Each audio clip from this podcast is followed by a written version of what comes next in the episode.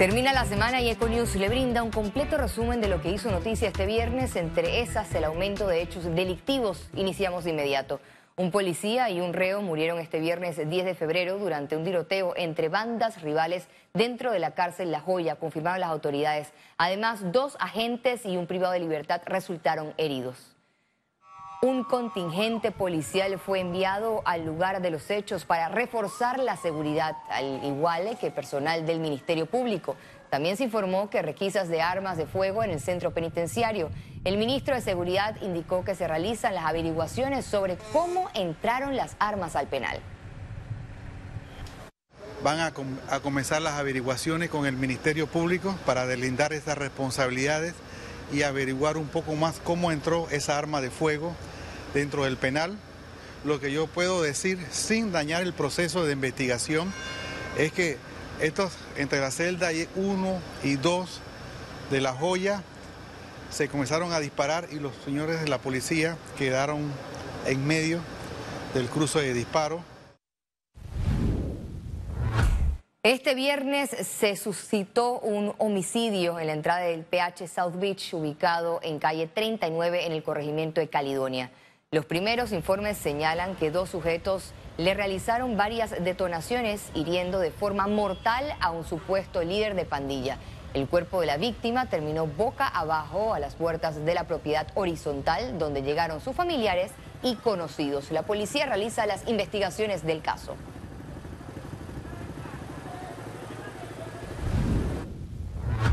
La Sala Tercera de la Corte Suprema de Justicia ordenó suspender provisionalmente los efectos del Acuerdo Municipal 142, por medio del cual se establece un alza a los impuestos municipales en el Distrito de Panamá. El órgano judicial explicó que esta suspensión provisional del acto administrativo en el caso, que está bajo análisis, no constituye un adelanto de la decisión de esta instancia. Es decir, que la sala verificará de fondo la situación para arribar a un dictamen final.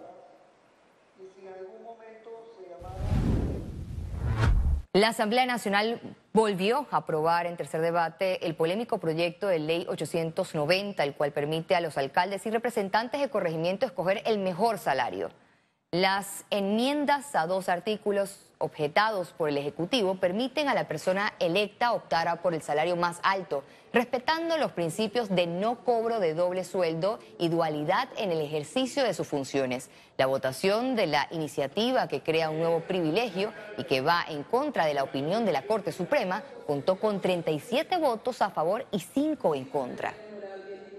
Yo creo que lo que tenemos que entender que dijo la Corte y que más importante que la Corte, lo que dice la ciudadanía, es que tiene que haber un entendimiento de que al servicio público se viene a trabajar, se viene a servir, no a pensar si hoy gano tanto o gano más o gano menos. Es una locura.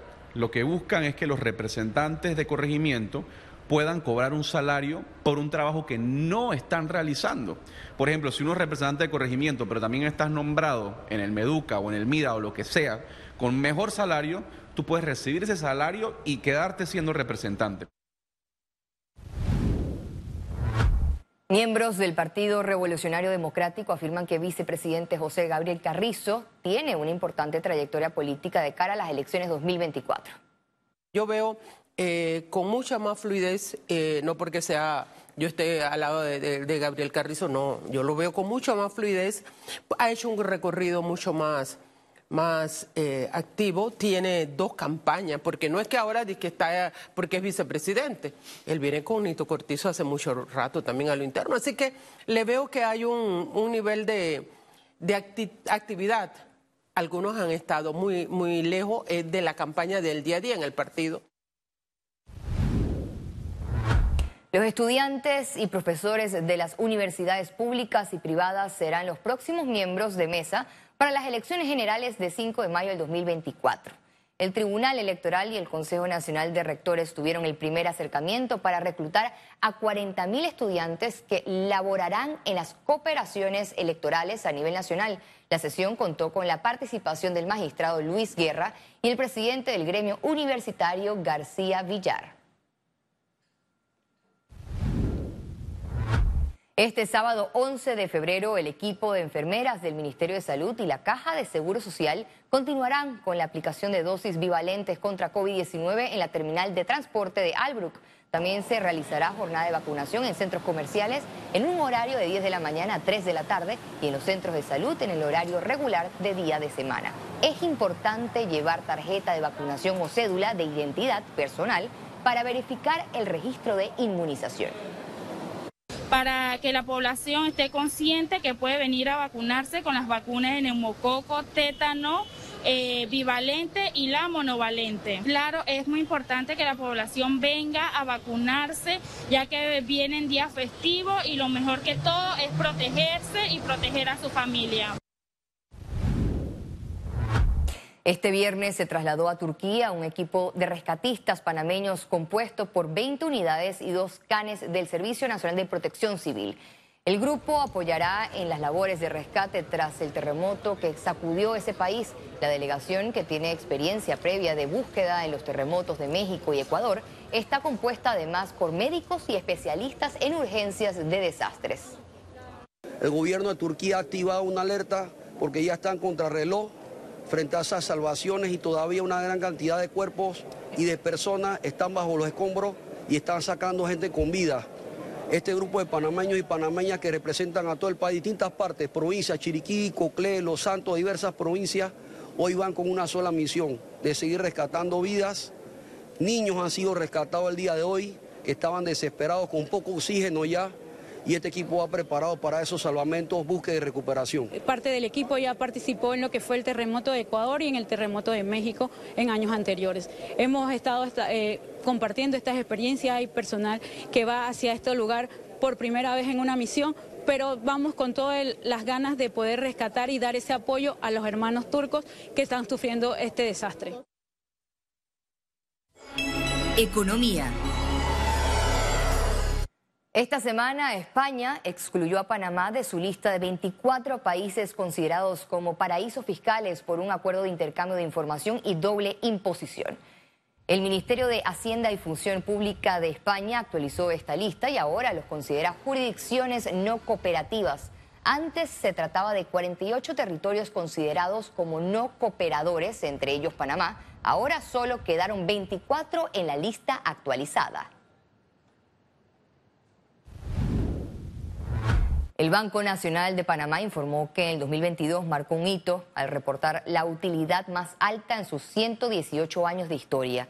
En un acto de rendición de cuentas, el gerente general de esta entidad bancaria señaló que reportaron más de 195 millones de dólares en utilidades al cierre del 2022 esta cifra récord refleja la solidez del banco. También informaron que en medio de aumentos de las tasas de interés, el Banco Nacional trabajará en ser el último en registrar alzas.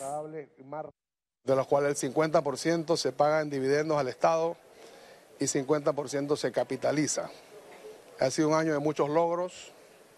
Logramos aumentar aún más el capital del banco en 100 millones más. No escapamos al aumento de, de tasas de interés a nivel mundial, pero definitivamente hacemos todo el esfuerzo para ser el banco, el último banco en, aumentar las tasas, eh, ya que contamos con una clientela muy especial y quizás en sectores más necesitados.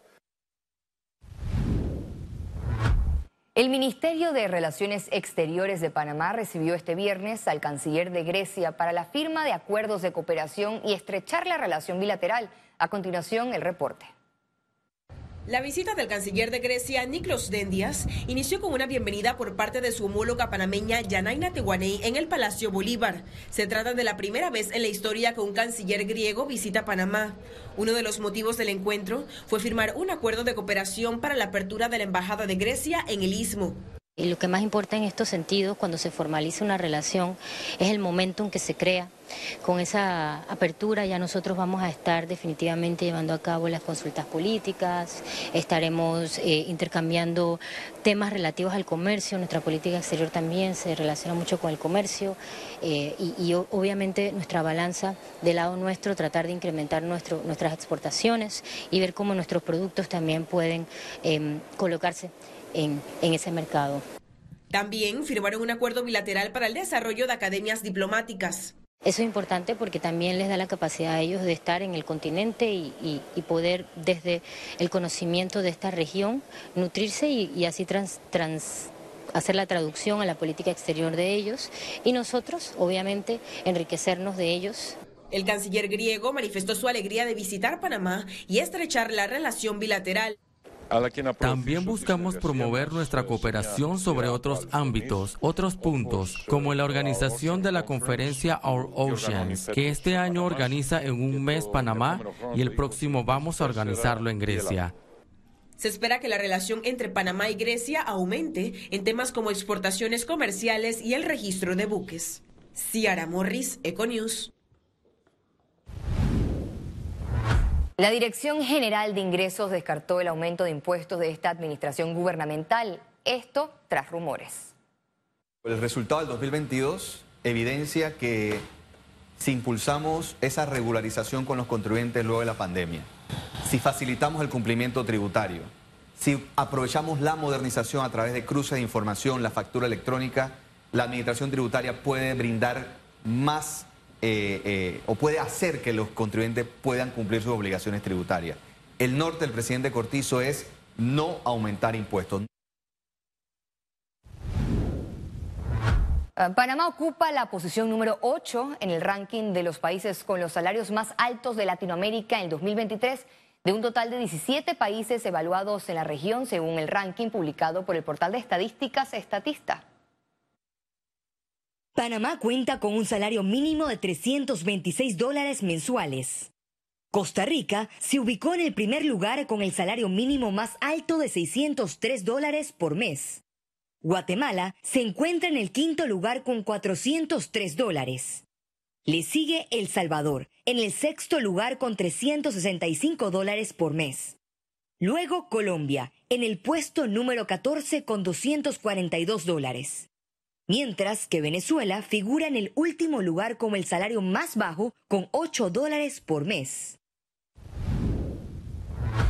Esta infografía difundida por Estatista evalúa los ajustes de salario mínimo cada año. Hacemos una pausa y al volver, internacionales.